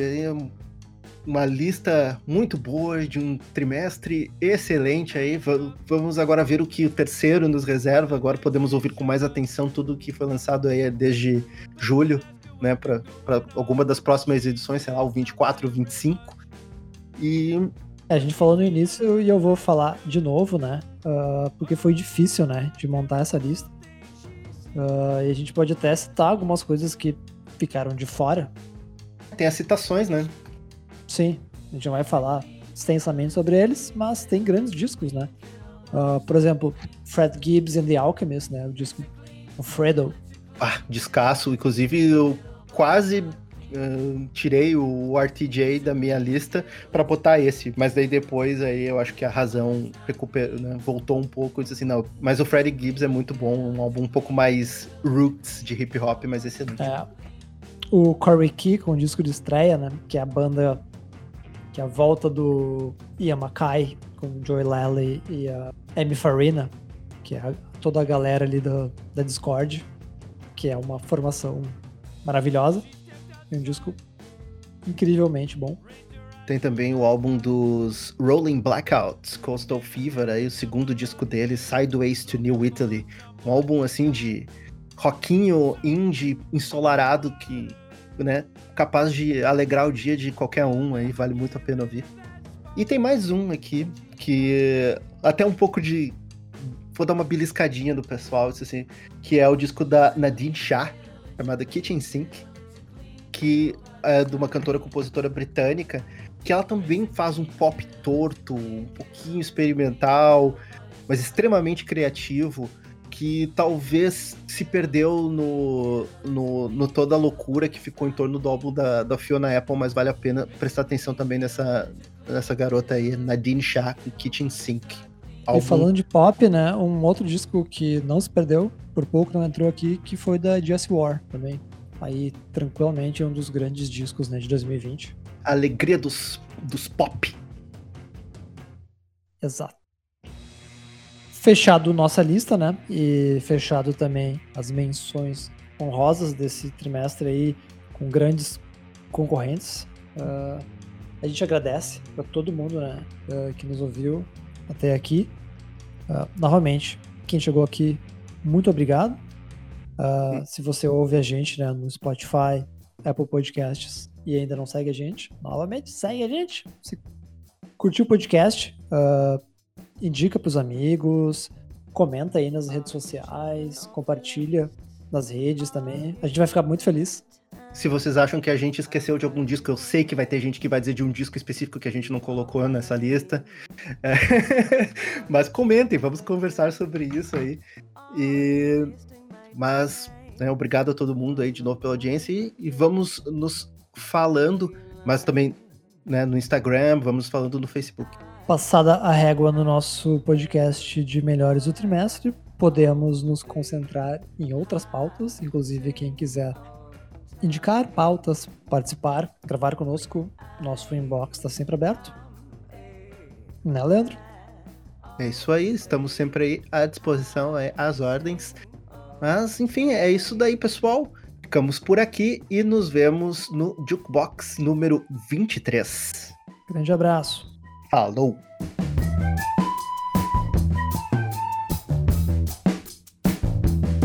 Have you been here before?